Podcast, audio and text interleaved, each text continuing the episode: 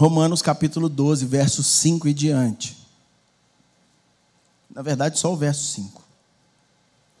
Diz assim: Assim também em Cristo nós, que somos muitos, formamos um corpo, e cada membro está ligado a todos os outros. Glória a Deus por Sua palavra. Nós somos igreja. Eu e você, quem está do seu lado, é a igreja junto de você, quem está na sua frente, atrás. Temos vários irmãos que estão assistindo de casa, outros no hospital. Todos nós somos igreja. Nós formamos um corpo em Cristo Jesus. E como igreja, como cristãos, nós devemos amar o próximo, nós devemos aprender a repartir, devemos nos preocupar com o próximo, devemos evangelizar, devemos falar do amor de Jesus. Nós devemos cuidar das pessoas, devemos nos preocupar com nossos vizinhos, com amigos, com parentes. E nós, como igreja de Cristo, nós também, nós também fazemos missões. Nós saímos em trabalhos missionários, nós vamos à Cracolândia, nós vamos em viagens para arrumar escolas, para, consertar creches, para servir local. Agora, não é isso que nos difere de outras religiões. Não pode ser simplesmente isso que vai fazer com que a gente seja realmente a igreja de Cristo. Porque realmente ser a igreja de Cristo tem algo que que é fundamental. Tem algo que vem no cerne. Tem algo que traz no centro da nossa vida uma mensagem. E nós pregamos essa mensagem. O que nos diferencia de outras religiões, de outros grupos que fazem missões, é que nós falamos para o mundo que Deus tanto amou o mundo, de tal maneira que deu seu Filho unigênito para que todo aquele que nele crê não pereça, mas tenha a vida eterna. E desde o início, nós, como igreja, nós fomos chamados para poder pregar esse evangelho. Desde o início, a igreja ela foi exigida em expor a verdade do Evangelho, mantendo essa verdade de pé, mantendo essa verdade de forma pura e simples. A igreja sempre foi convocada para defender a sua fé, mostrando a verdade do Evangelho. Mas infelizmente a igreja, desde o seu início, já tem enfrentado muitas mentiras e muitas distorções do Evangelho. Já no século I surgiram os judaizantes. Era um grupo de judeus que se converteram ao cristianismo. E esses judeus ensinavam que se você cresce em Jesus Cristo, você seria salvo. Maravilhoso. Mas eles começaram a ensinar que você não somente poderia crer em Jesus Cristo para ser salvo, que você deveria usar as suas obras para poder te conduzir à salvação. E eles estavam ensinando uma coisa totalmente contrária ao Evangelho. Na mesma época surgiram os libertinos. Nessa mesma época, um grupo de pessoas que usava da graça de Deus para poder convalidar o seu pecado perante Deus. Eles diziam: Eu já sou salvo de qualquer maneira. E se eu já sou salvo, então não tem problema eu viver em pecado. A graça de Deus me alcança de qualquer maneira. E aí eles se casavam com duas, três mulheres, e dormiam com homens, dormiam com outras mulheres de outros homens, se davam a bebida. Eles transformaram a graça de Deus em algo barato. Foi então que no século IV houve a institucionalização da igreja. A igreja se tornou agora uma grande instituição. E mais uma vez o evangelho precisou ser colocado no seu lugar.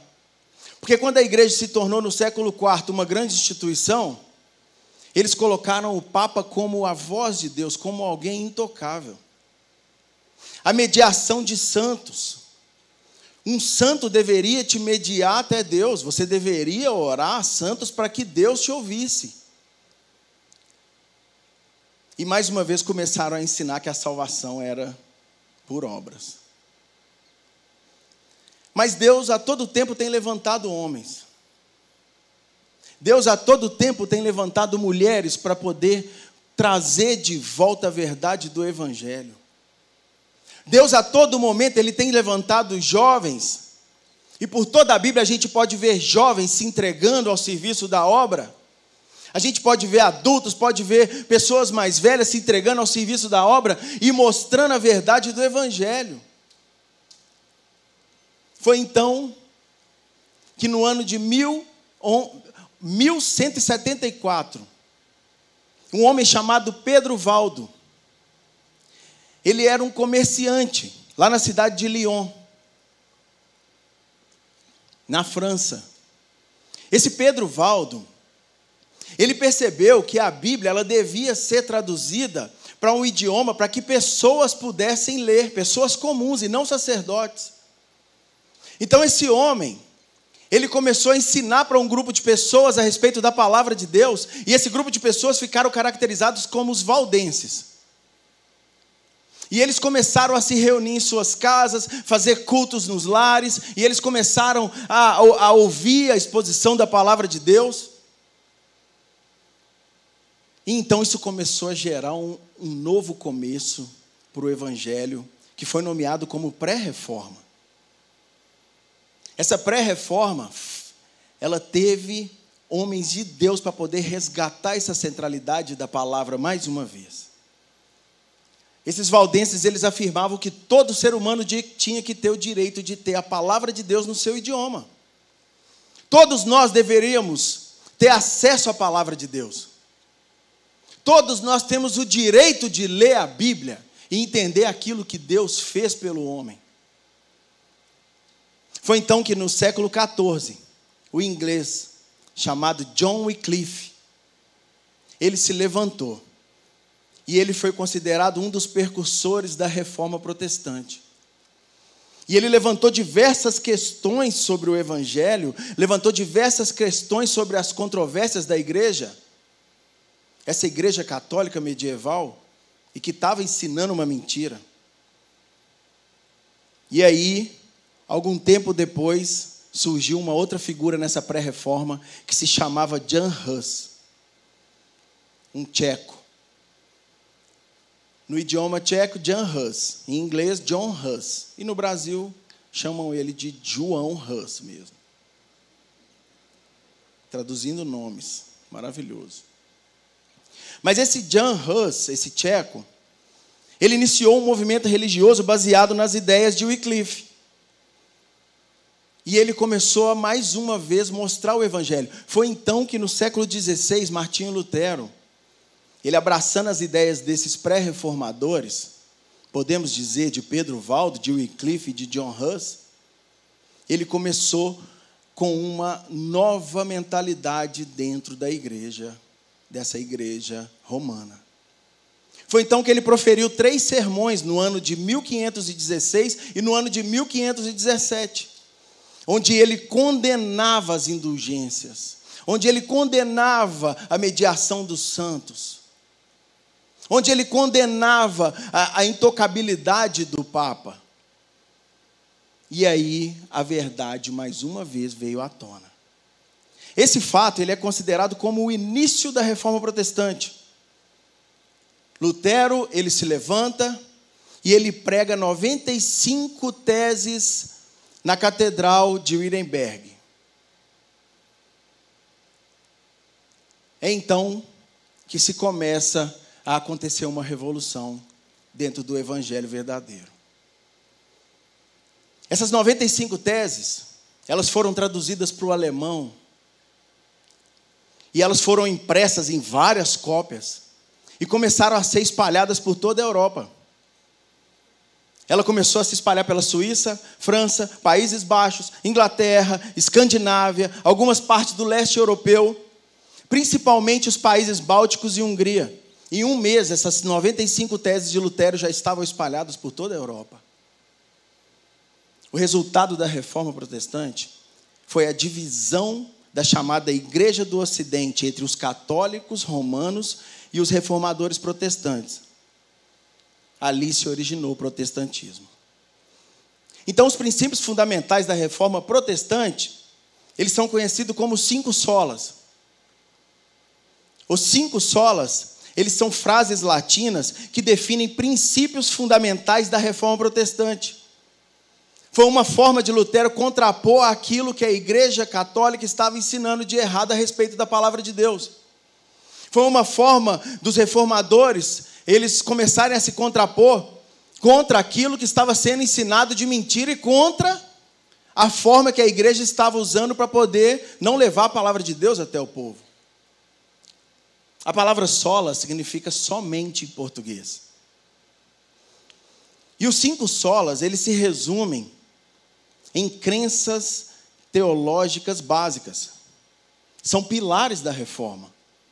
A Igreja Católica, ela crê nos cinco solas. Vocês sabiam que a Igreja Católica crê? Ela crê. Na verdade, não nos cinco solas, perdão. Eu errei. A Igreja Católica ela crê nos cinco pontos. Mas ela não crê no sola. Ela crê que é a fé, mas ela crê que também é obras. Ela crê que é Cristo, mas ela crê também que tem a mediação de santos e que tem a voz intocável do Papa. Então a Igreja Católica não crê no sola, ela crê nos pontos. E isso nos diferencia deles. Então por isso nessa noite, não diferente de quem já acompanha os cultos na nossa juventude, nós vamos expor a verdade do Evangelho. Nós não vamos criar nada de novo aqui nessa noite. Eu não vou inventar nada, nenhum dos pastores que vai subir aqui vai inventar nada. Nós vamos expor a verdade para que a verdade seja dita no altar da nossa igreja, para que a verdade esteja clara na mente do povo de Deus, para que o povo de Deus enxergue a vontade de Deus segundo a verdade da Sua palavra. E eu me alegro muito, como eu disse no início, porque é um trabalho que nós já estamos desenvolvendo há mais tempo e Deus tem nos usado. E nessa noite eu me sinto feliz de poder fazer isso. E eu quero eu quero convidar para estar aqui no altar alguns pastores, alguns amigos de caminhada. E eu quero chamar aqui o pastor Edric Vasconcelos, quero chamar o pastor Gustavo Viana, quero chamar a pastora Fabiana Linhares, quero chamar o pastor José Renato e quero chamar o pastor Tiago Monteiro para poder compor as cadeiras aqui. E nós vamos conversar nessa noite sobre os cinco solas para a honra e glória do Senhor Jesus.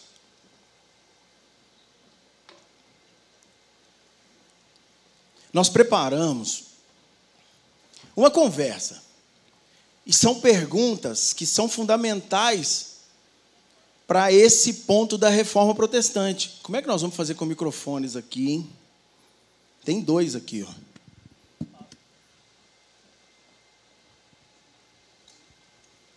Benção ali, acho que deu, tá de boa. Obrigado, pastor.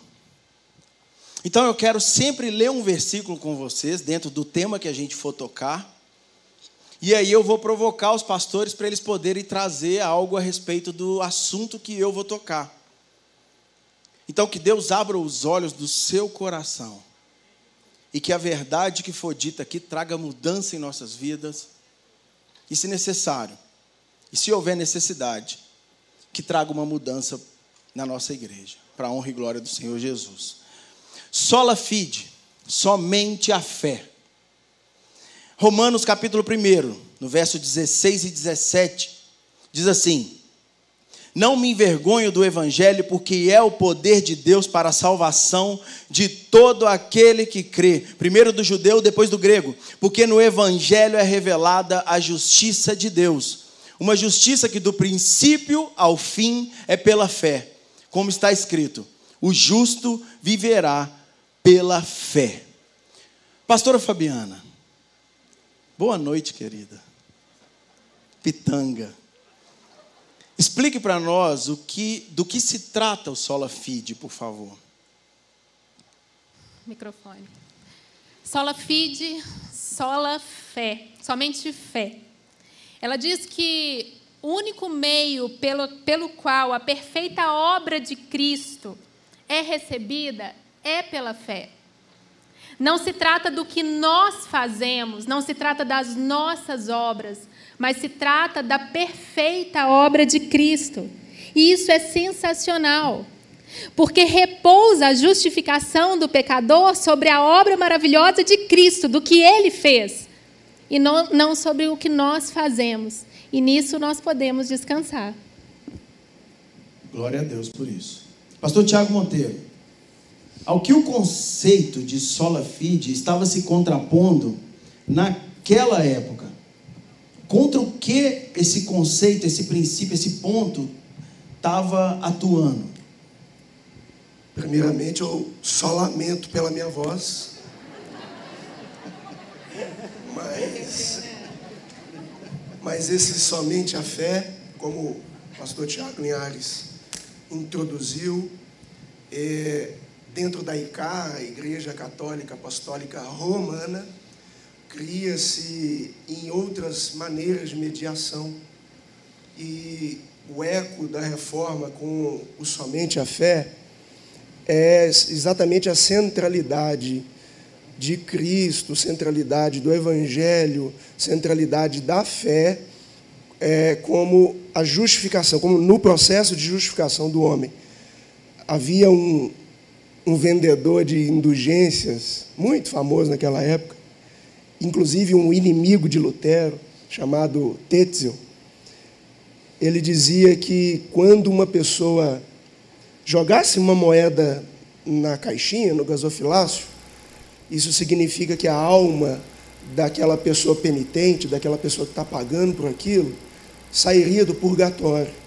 E com essa lógica, a, essa igreja romana construiu, por exemplo, a Basílica de São Pedro, né? é, tão vultosa. Né? Enfim, é, o somente a fé contrapõe essa ideia de outras formas de justificação. Glória a Deus. Pastor José Renato, como que o sola fide ele se aplica a nós nos dias de hoje? Primeiramente, boa noite, a graça e a paz de Jesus a todos e a todas.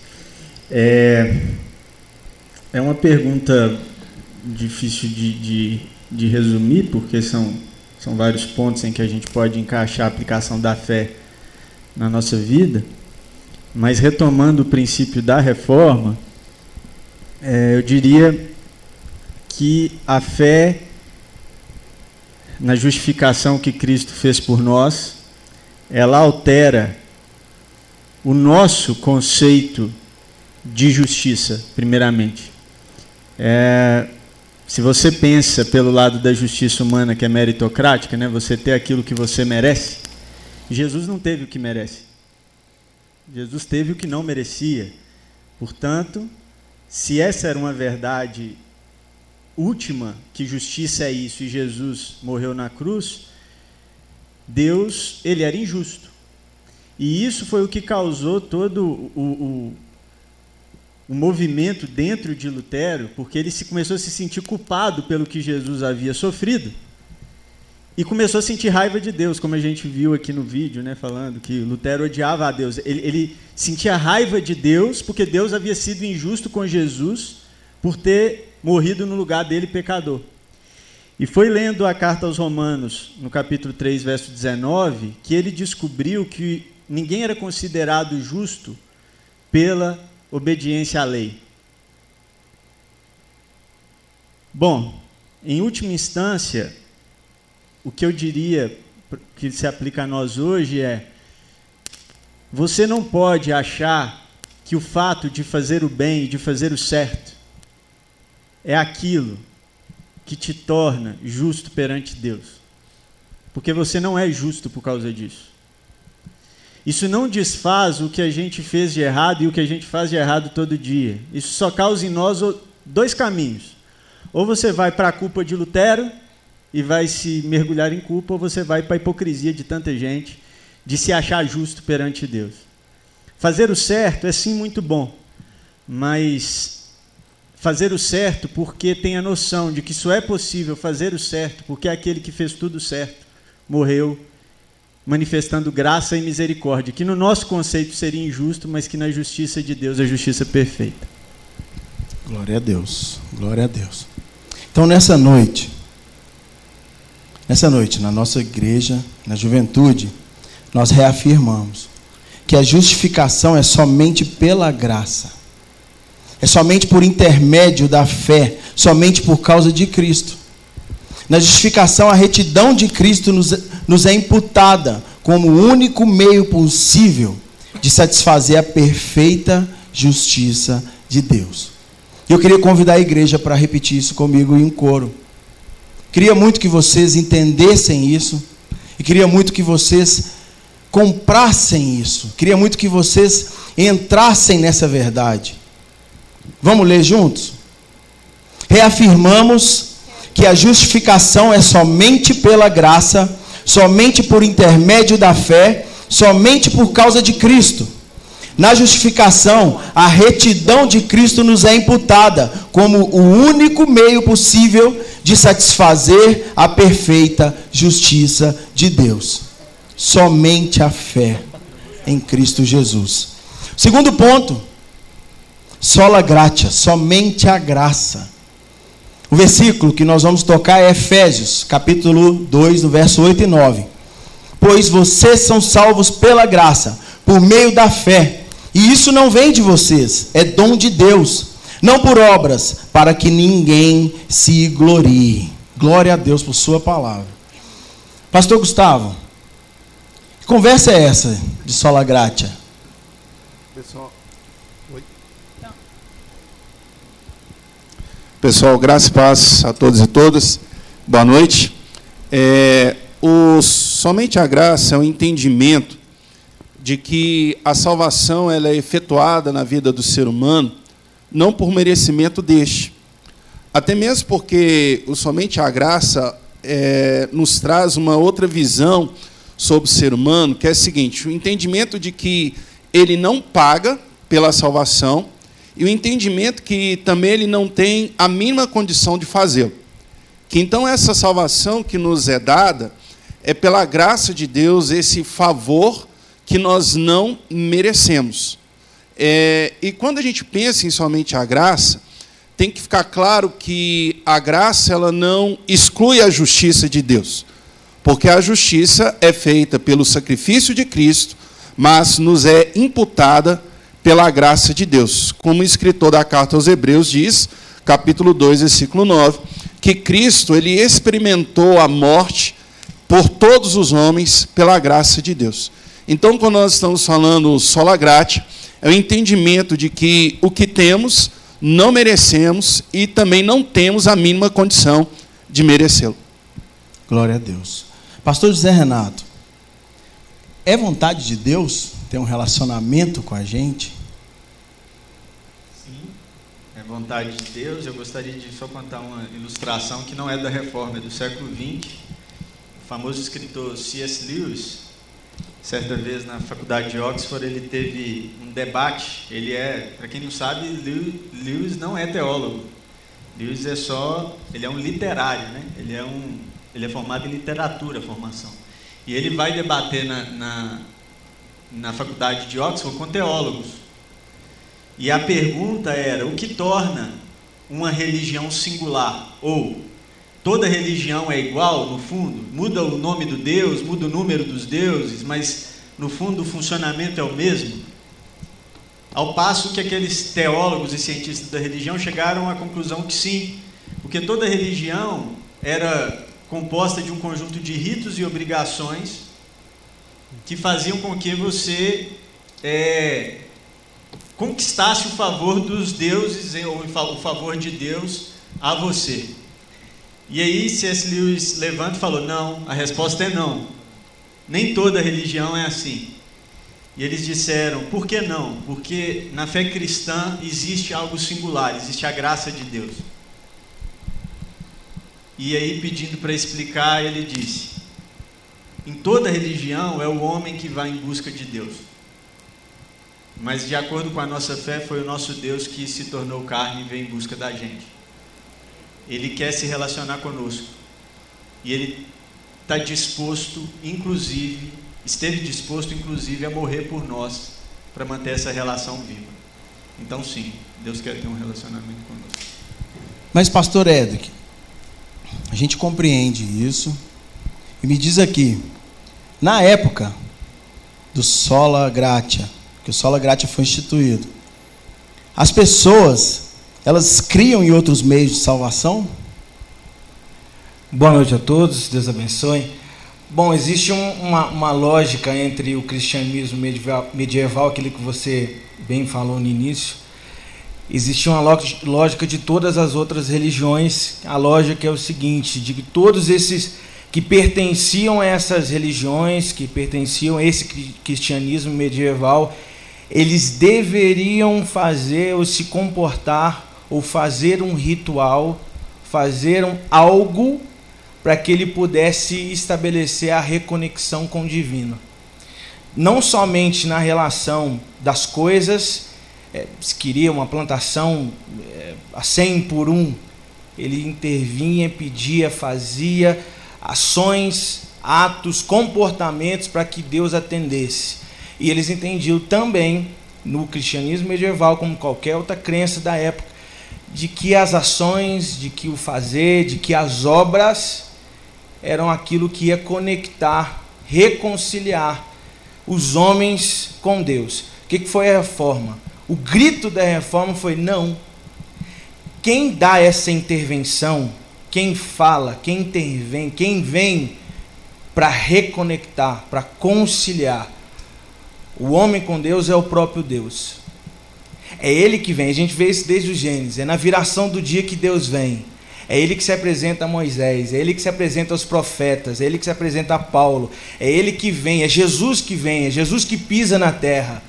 E isso ele não veio porque nós é, fizemos alguma obra para que ele pudesse vir. Ele veio porque ele ama. E esse amor, esse vir, o ato de Jesus pisar na terra, o ato de Deus tocar na terra, o ato de Deus se tornar humano, o ato de Deus vir e salvar a humanidade tem um nome e chama graça. Favor imerecido. Tim Keller tem um livro que ele fala sobre o Deus pródigo. Esse Deus que gasta, gastou a última consequência. Isso é graça. Isso é, é de forma voluntária e generosa. Não porque a gente faz algo, não porque a gente mereceu algo, não porque é algo de bom que nós chamamos, clamamos, batemos, insistimos e ele veio. Não, ele veio porque ele é Deus e ele é totalmente graça. Glória a Deus. Então, nessa noite, nós reafirmamos que na salvação somos resgatados da ira de Deus unicamente pela Sua graça.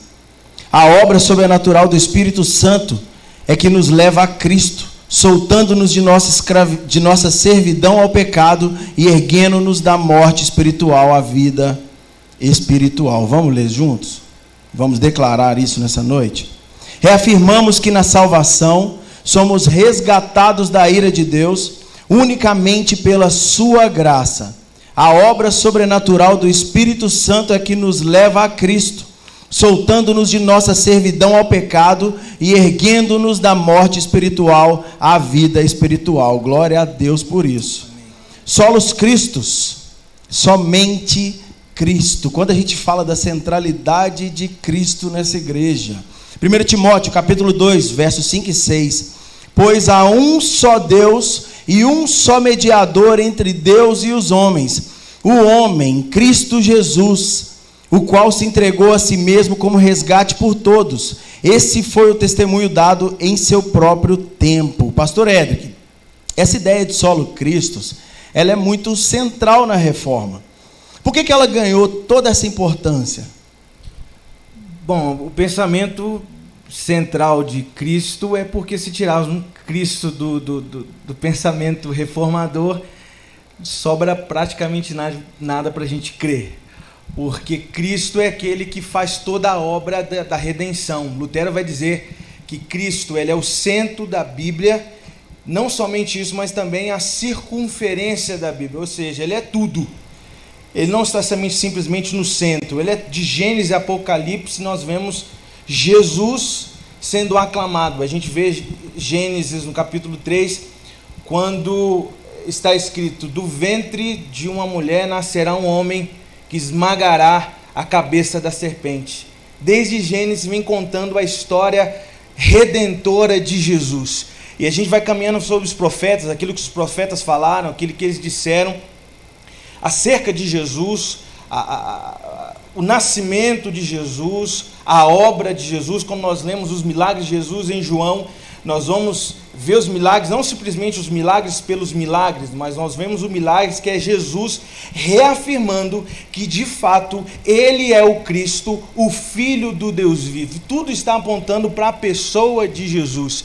Colossenses é, que é um, texto que vai explicar e vai falar, reafirmar a suficiência, a supremacia de Cristo na vida da igreja, vai dizer que Cristo é o cabeça do corpo da igreja. Sem o cabeça do corpo da igreja, a igreja ela é morta. Sem Cristo, nós não podemos fazer absolutamente nada. Mas como diz Filipenses, nós podemos tudo naquele que nos fortalece. Então, por que a centralidade de Cristo? Porque Cristo é o início, é a base, é a sustentação, a pessoa, a obra redentora de Jesus na vida do crente, na vida que ele que entrega, naquele que só confia, entendeu que a graça o alcançou, é sustentadora. Se tirar Cristo do, do, do Evangelho, tirar Cristo da nossa, daquilo que nós cremos, sobra absolutamente nada. Então a pessoa de Jesus, ela é central, porque de capa a capa, a palavra de Deus, que é suficiente para nós, aponta para esse Jesus. Glória a Deus. Pastor Tiago Monteiro. A igreja da época era uma igreja cristã. E isso para eles não estava claro? Não era óbvio isso para eles? Não, não, sobrou, não sobrou nada, foi para eu falar aqui é, essa obviedade é, do solo. Você está com a voz do Maldonado. Maldanado. Obrigado. É, essa, essa obviedade não era ensinada, Tiago, pastor Tiago. Essa obviedade não é óbvio para eles. Aliás, até pode ser ensinado, mas é, não é vivenciado, não tem vida nisso como é, acho que um paralelo muito similar ao que acontece hoje em alguns em alguma em alguns centros religiosos até mesmo né, cristãos de você declarar uma coisa a teoria é, ser de fato Cristo Cristo Cristo mas a vivência a vida não sê-lo é, e a gente vai colocando outros meios colocando é, outros intermediadores. Uma, uma, algo que a, que a reforma recuperou e que é importante para a gente refletir hoje é exatamente o conceito da, do sacerdócio universal de todos os crentes, de todos os cristãos. Nessa época, essa, esse, aliás, quando eu falo que época, eu quero voltar, já que você citou no início, aos pré-reformadores, russitas, valdenses, os Lollardos e por aí vai. Todos eles têm uma coisa em comum, que é exatamente a recuperação do sacerdócio universal. Por isso que precisa da Bíblia no vernáculo, né, na sua língua mãe. É, então, a, gente, a vontade de Deus revelada na Bíblia sempre foi que a gente tivesse uma consciência livre diante de Deus. A propósito, eu preguei sobre isso terça, no, no culto da juventude. Fica aí a dica aí para acessar no YouTube. Essa consciência livre diante de Deus. No último verso de Juízes, essa é a vontade de Deus, que todo mundo vivesse a partir da sua consciência. Então hoje a reforma meio que recupera isso em Cristo. Nós temos repertório, história e relação com Jesus para isso. Glória a Deus. Obrigado. Sobre a questão do sacerdócio universal, explica para nós, pastora Fabiana. Então, quando a gente fala de sacerdócio universal, a gente tem que entender como é que funcionava antes. Na verdade, as pessoas acreditavam que precisavam de um mediador entre elas e Deus. É o mesmo que está lá no Antigo Testamento, em que precisava do sacerdote, que era ele quem falava com Deus pelo povo. Então, com sola Cristo, nós temos somente Cristo intermediando, sendo o mediador. E nós crentes, nós temos acesso livre a Cristo. Então nós só dependemos de Cristo para falar com Deus. Então nós tomamos esse papel de sacerdotes, nós somos, nós temos o sacerdócio universal, nós temos livre acesso a Deus por meio de Jesus Cristo somente. Então, se trata disso. Muito obrigado, muito lindo sua explicação. Ah, obrigada, meu amor. muito feliz. Foi a melhor aqui. explicação. A melhor. Gente, então a respeito de solos cristos, nós reafirmamos que a nossa salvação é realizada unicamente pela obra mediatória de Cristo Jesus. Sua vida sem pecado e sua expiação por si só são suficientes para a nossa justificação e reconciliação com Deus Pai. Vamos ler? Como uma igreja? Reafirmamos que nossa salvação é realizada unicamente pela obra mediatória de Cristo Jesus sua vida sem pecado e sua expiação por si só são suficientes para nossa justificação e reconciliação com Deus Pai. Glória a Deus por Jesus. Só a Escritura, somente as Escrituras. 2 Timóteo capítulo 3, versos 16 e 17, nós temos assim: Toda a Escritura é inspirada por Deus e útil para o ensino, para a repreensão, para a correção e para a instrução na justiça para que o homem de Deus seja apto e plenamente preparado para toda boa obra. Pastor José Renato, estudiosos dizem que o solo escritura foi uma causa formal da reforma. O que, que isso quer dizer? Se você parar para pensar em uma igreja que acreditava que a voz do Papa era a voz de Deus, que a voz do clero em geral era a voz de Deus, e que existiam outros meios de revelação de quem Deus é, que não somente um meio, como que você vai dizer para esse pessoal que só um meio é que deve ser olhado para se, se procurar a voz de Deus? Bom, pela definição, se nós somos cristãos, e aquele tempo todos já eram cristãos, nós acreditamos que a revelação final de Deus é a pessoa de Jesus Cristo. Revelação completa e final de Deus é a pessoa de Jesus Cristo, como foi bem exposto pelo pastor Edric. É, e essa revelação final de Deus, que é Jesus, não apontou para outro lugar senão somente as Escrituras como testemunho dessa revelação. Se Jesus tivesse apontado para a revista Veja, a gente ia falar sola Veja. Se Jesus tivesse apontado para o Papa, a gente ia falar só do Papa. Mas Jesus não apontou.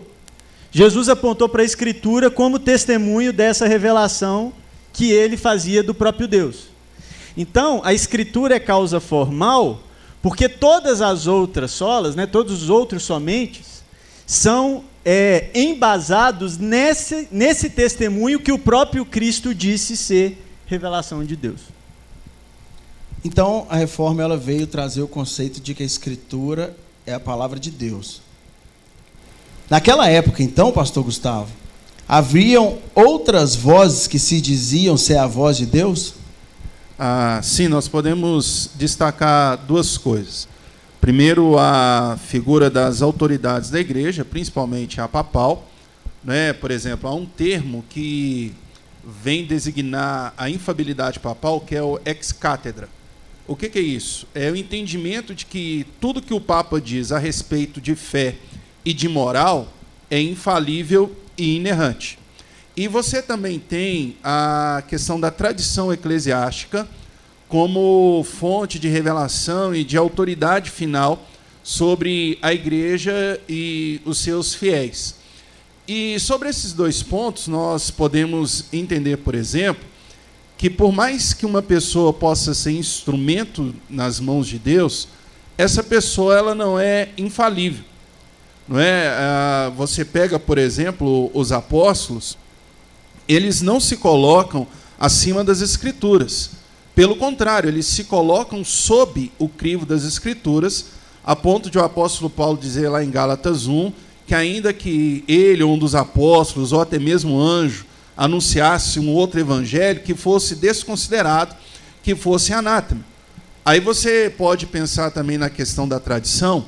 Há um texto que eu acho muito interessante, que está em Mateus capítulo 15, que os escribas e fariseus chegam para Jesus e dizem o seguinte: é, Por que os seus discípulos transgridem a tradição? Porque eles comem sem lavar as mãos. Jesus não se dá o trabalho de responder essa pergunta, mas ele lança outra. Ele diz assim: E por que vocês, em nome da tradição, transgridem a palavra de Deus?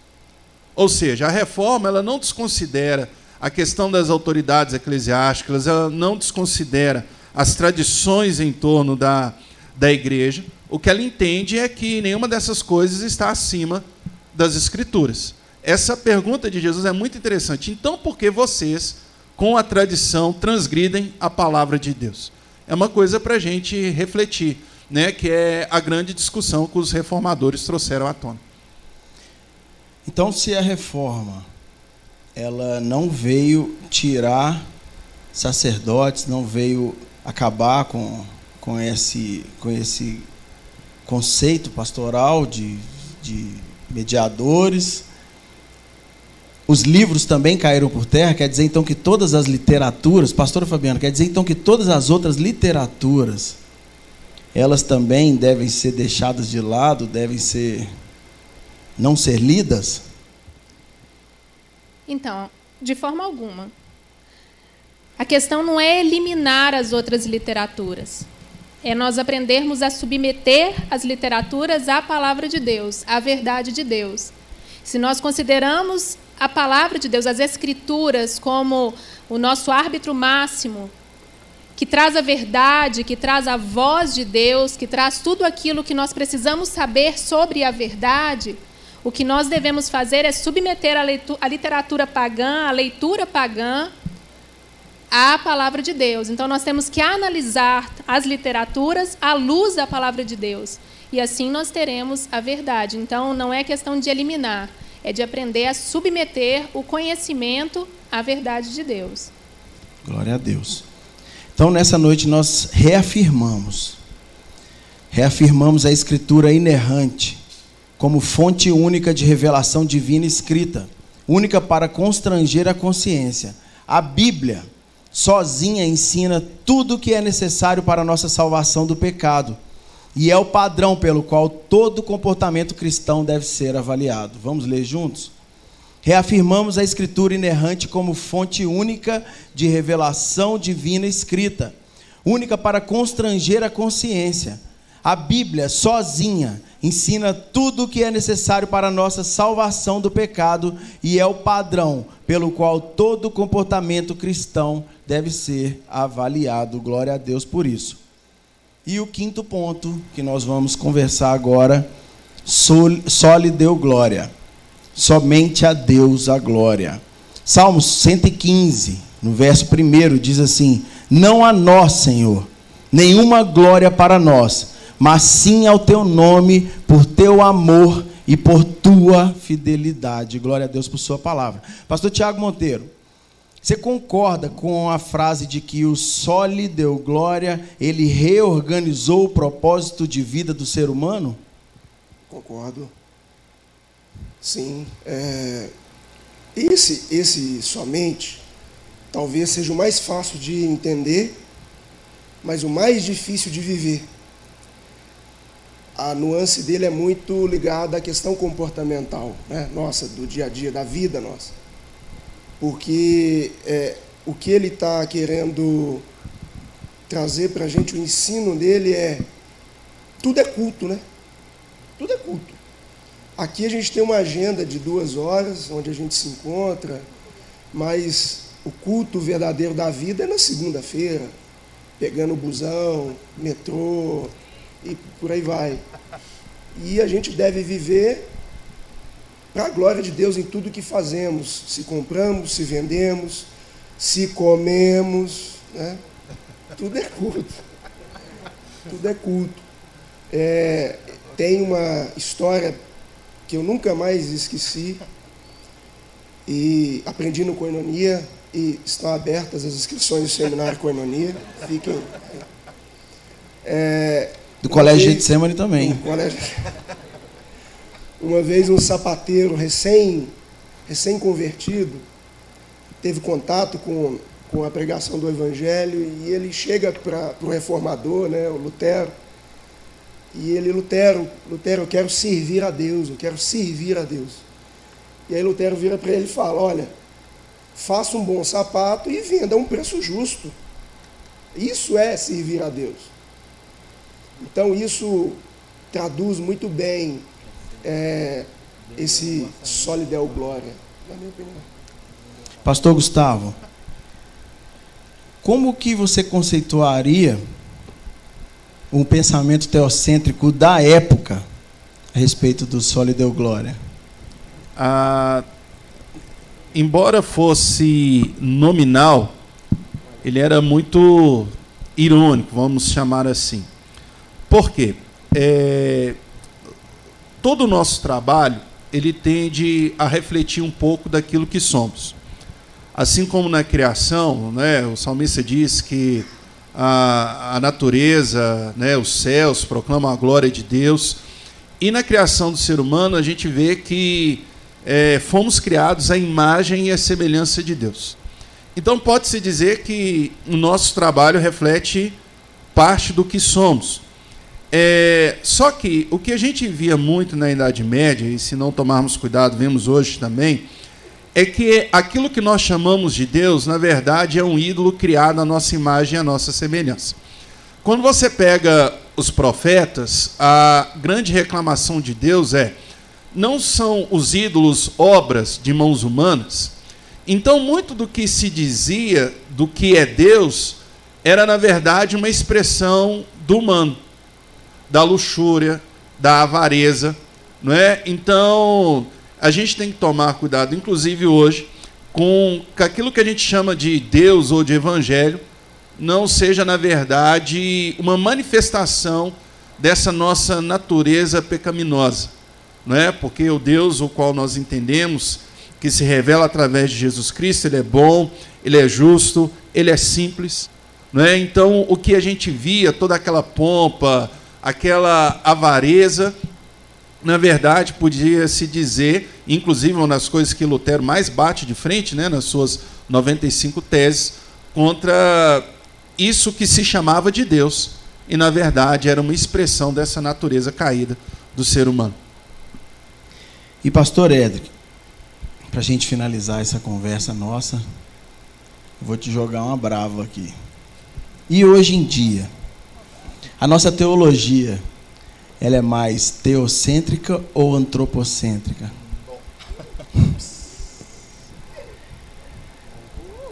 O homem está mais no centro ou Deus está mais no centro?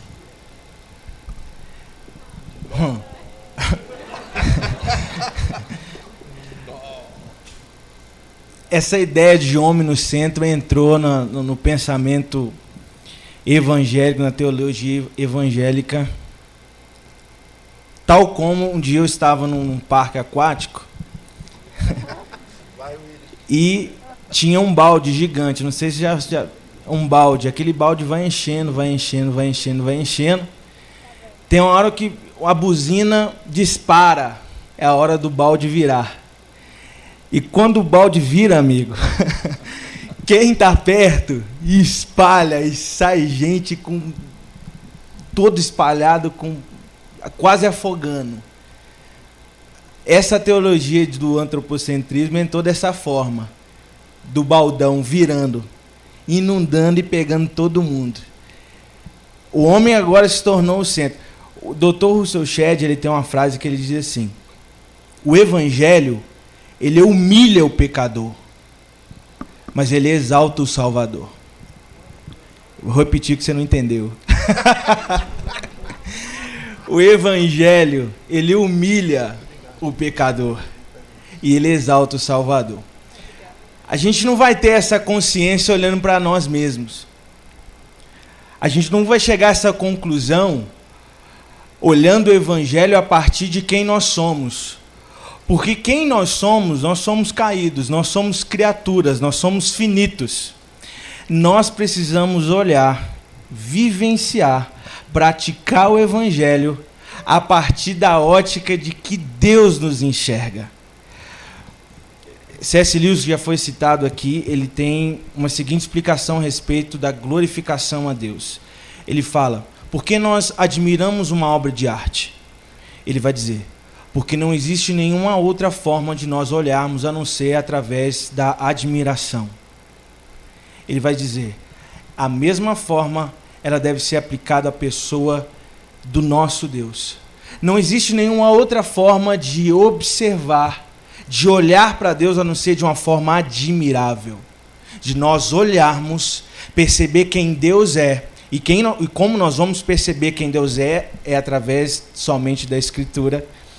Nós vamos perceber que esse Deus é totalmente amor que esse Deus é totalmente puro, que esse Deus é totalmente santo, que Ele é o Criador de todas as coisas. A gente vai olhar para a Escritura, a gente vai perceber o diálogo de Deus com Jó, onde Jó se cala diante da sua murmuração e Deus fala: Onde você esteve quando eu criei as coisas? Eu estava desde o início.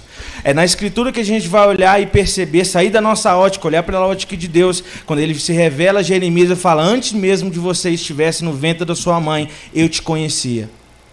Então, quem te conhece mais do que você mesmo sou eu, aquele que criou todas as coisas. E à medida que nós vamos observando esse Deus, à medida que nós vamos admirando esse Deus, não existe nenhuma outra possibilidade, qualquer outra frase, a não ser: a Deus seja dada toda a glória. Porque dele, por ele, para ele são todas as coisas. Então, Que orgulho. Segure aí, segure aí. Qual que deve ser a nossa postura diante desse Deus? A mesma postura que João Batista teve. A postura de João Batista foi: convém que ele cresça e que eu diminua. Então, o meu pensamento sobre mim, o meu pensamento sobre o que eu acho a respeito de mim, menos. Que ele cresça, que ele se revele e que ele se mostre. Glória a Deus. Eu quero agradecer Quero agradecer vocês, viu? Muito obrigado pelo tempo, por vocês terem se dedicado ao estudo e por estar aqui hoje expondo esses cinco pontos para a gente. Muito obrigado, pode descer. Valeu. Tiago, vamos. Glória a Deus pela vida dos pastores. Ficou.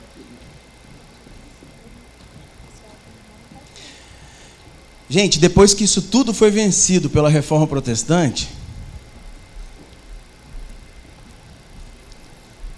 foi uma luta para conseguir levar toda essa mensagem para a igreja, para que essa mensagem se espalhasse por todo mundo. Começou a se pregar uma teologia mentirosa na Europa. Começou a ensinar um liberalismo teológico, onde mais uma vez a igreja está sofrendo por causa de uma teologia mentirosa sendo pregada. E não suficiente, essa teologia mentirosa, enganosa, onde está levando várias pessoas para o inferno, ela chegou nos Estados Unidos. E como o Brasil herda tudo que vem dos Estados Unidos, coisas boas, mas nós também herdamos coisas ruins, nós começamos a herdar uma teologia liberal uma teologia onde o homem é colocado no centro, onde as nossas vontades são mais importantes do que a vontade de Deus. E chegou a hora de aqui no Brasil a gente se levantar.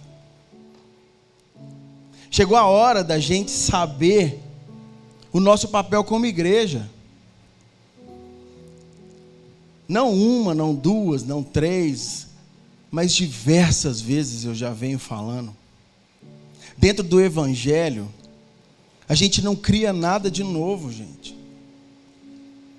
Não adianta tentar criar nada de novo, porque homens deram a vida, homens, homens se entregaram pelo Evangelho, homens estudaram a Bíblia 24 horas por dia, todos os dias da semana, durante meses, abriram mão de conforto de casas, abriram mão de famílias, abriram mão de vontades, de férias para a praia eles não tinham carro, eles não tinham celular, não tinham internet em casa, porque eles se dedicaram para poder estudar o Evangelho e eles não descobriram nada de novo. Eles conseguiram expor para a igreja o simples e o puro da verdade da palavra de Deus. E aí eu falo isso sempre. Se você estiver descobrindo alguma coisa de novo na Bíblia hoje, 99,9999999999999% de certeza que é um novo. Então não tenta descobrir algo novo na palavra de Deus, algo novo na Bíblia. Não tenta ver vírgulas, não tenta ver acentuações. Considere a palavra de Deus pura e simples para a sua vida, para te trazer transformação e para te trazer salvação. Isso tem alcançado o Brasil e tem sido triste. Teologias liberais e neopentecostais. Chegou a hora da gente parar, não chegou? Chegou a hora da gente entender a centralidade de Cristo. Falsas humildades. Homens que se dizem a voz de Deus e não têm coragem de abrir a Bíblia. Homens que não se dedicam ao estudo da palavra uma vida em santidade, uma vida de entrega, com jejum para poder criar intimidade com Deus, para depois subir nesse altar e querer expor a vontade desse Deus através da palavra? Chegou a hora da gente tomar as rédeas, gente.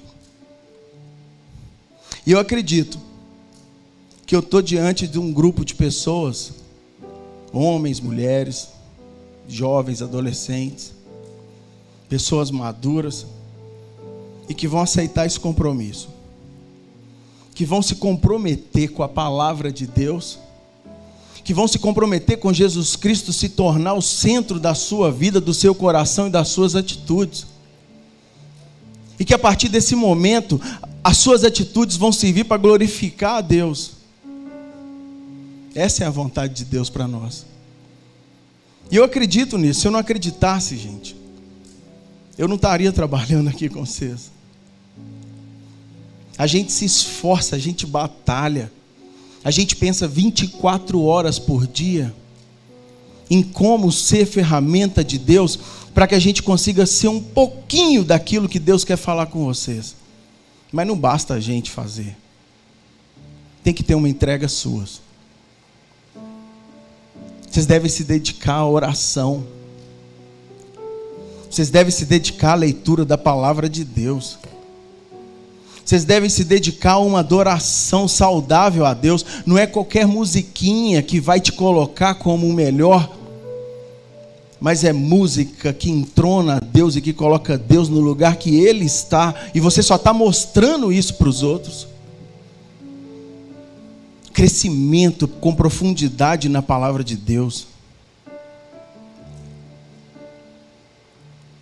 Para que na hora que qualquer um te fale alguma coisa que vá contra a palavra de Deus, você possa se levantar e falar assim: pera aí, isso é uma mentira. E para finalizar, eu quero ler com vocês. Efésios capítulo 2 diz assim: vocês estavam mortos em suas transgressões e pecados, nos quais costumavam viver, quando seguiam a presente ordem deste mundo e o príncipe do poder do ar. O espírito que está agora atuando nos que vivem na desobediência. Anteriormente, todos nós também vivíamos entre eles, satisfazendo as vontades da nossa carne, seguindo os seus desejos e pensamentos, como os outros. Nós éramos, por natureza, merecedores da ira. Todavia, Deus que é rico em misericórdia, pelo grande amor com que nos amou, ele nos deu vida com Cristo, quando ainda nós estávamos mortos em nossas transgressões. Pela graça vocês são salvos. Deus nos ressuscitou com Cristo e com ele nos fez assentar nos lugares celestiais em Cristo Jesus, para mostrar nas eras que hão de vir a incomparável riqueza da sua graça, demonstrada em sua bondade para conosco em Cristo Jesus, pois vocês são salvos pela graça por meio da fé, e isso não vem de vocês, é dom de Deus, não é por obras, para que ninguém se glorie, porque somos criação de Deus, realizada em Cristo Jesus para fazermos boas obras, as quais Deus preparou antes para nós as praticarmos. Eu sou chamado por Deus para cumprir com a vontade dEle. Eu fui tocado por Deus para estar aqui nessa noite, para poder estar expondo para vocês um evangelho genuíno, e todos vocês que estão aqui foram tocados por Deus para que estivessem aqui reconhecendo essa verdade e se entregando para Jesus. Todos vocês que entraram aqui, não me interessa qual o motivo. Ah, eu vim porque eu vim com um amigo, eu vim convidado, eu vim porque estou com minha namorada, eu nem queria estar aqui. Jesus Cristo foi quem te trouxe aqui nessa noite para que você entendesse a verdade do Evangelho e para que essa verdade trouxesse transformação na sua mente e o seu coração vai conseguir explodir de atitudes que vão glorificar a Deus. Por isso eu te convido a fazer uma oração nesse momento. Pai, eu te agradeço, Jesus. Eu te agradeço por cada um que entrou aqui. Nós te agradecemos, Pai, porque o Senhor nos trouxe aqui. E nós reconhecemos nessa noite que a nossa fé no Senhor Jesus ela vai nos salvar, o Senhor vai nos salvar pela nossa fé, Pai, pela graça, Pai, que nós não merecemos, mas que o Senhor derramou em nós, Pai, e nós reconhecemos isso na Sua palavra, Pai, para que as nossas atitudes venham glorificar o Senhor. Nessa noite, Pai, nós entregamos as nossas vidas em Suas mãos. Nós, ó Pai, nos desfazemos de qualquer pecado, nós nos desfazemos de qualquer mentalidade satânica. Não é mais o príncipe do poder do ar quem nos domina, mas é o Senhor e o seu Espírito Santo passa nessa noite a habitar dentro de nós. Para que a gente venha produzir bons frutos para glorificar o nome do Senhor Jesus. E nós te reconhecemos nessa noite como o único e suficiente Salvador no nome de Jesus. Amém. Se você fez essa oração a primeira vez hoje, ou talvez você esteja se reconciliando, eu queria que você só levantasse a mão. Fala assim: olha, pastor, eu fiz essa oração porque eu compreendo que eu devo reconhecer Jesus Cristo como o único e suficiente Salvador. E o que eu vou querer com você levantando a mão vai ser anotar o seu telefone para depois a gente conversar para a gente poder marcar alguma coisa. Você fez essa oração a primeira vez? Você disse assim: Eu reconheci nessa noite que o Senhor Jesus é o meu único e suficiente Salvador. Teve alguém nessa noite que reconheceu isso? Então nós estamos no meio de irmãos.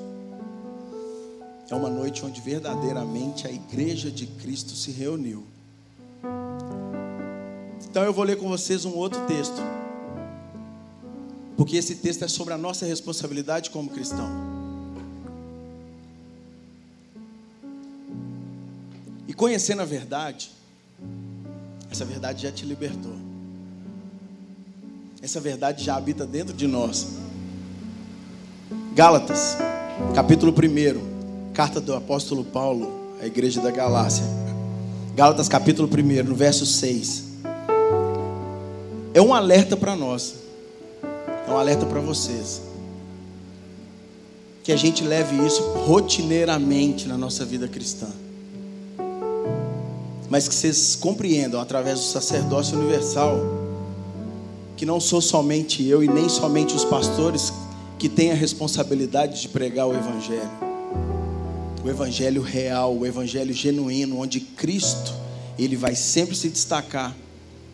Ele sempre vai alcançar o pecador ele sempre vai trazer justiça, uma justiça de amor, e Ele sempre vai trazer a salvação para aqueles que crerem no nome dEle. Então você tem responsabilidade nessa verdade. A Igreja Batista Getsemane, a Juventude Getsemane tem responsabilidade nessa verdade. Admiro de que vocês estejam abandonando tão rapidamente aquele que os chamou pela graça de Cristo para seguirem outro evangelho, que na realidade não é o evangelho. O que ocorre é que algumas pessoas os estão perturbando, querendo perverter o evangelho de Cristo.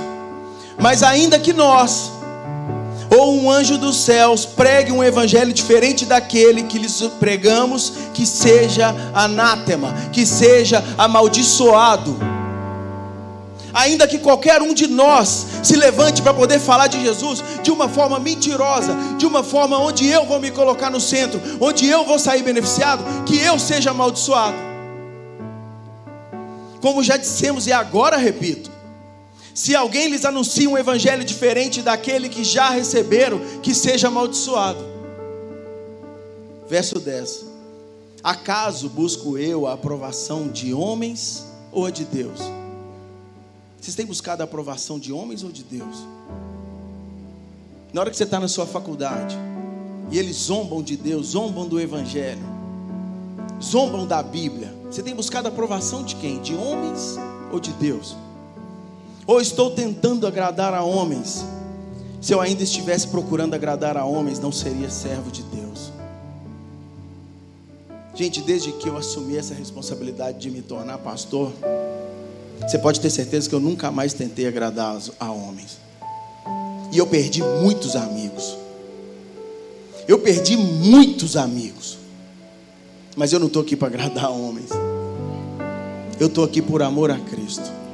Eu estou aqui pelo, pelo amor que eu tenho à Bíblia, a palavra de Deus. Ela é inerrante. Ela realmente me conduziu por um caminho maravilhoso de transformação. Eu fui liberto pelo poder de Deus. Então eu vou agradar a Deus. Pai, eu gostaria muito de pedir ao Senhor nessa noite por nós. É o Senhor quem se manifesta para nós, Pai. É o Senhor quem põe vontade em nós. É o Senhor quem nos leva até a te adorar, Pai.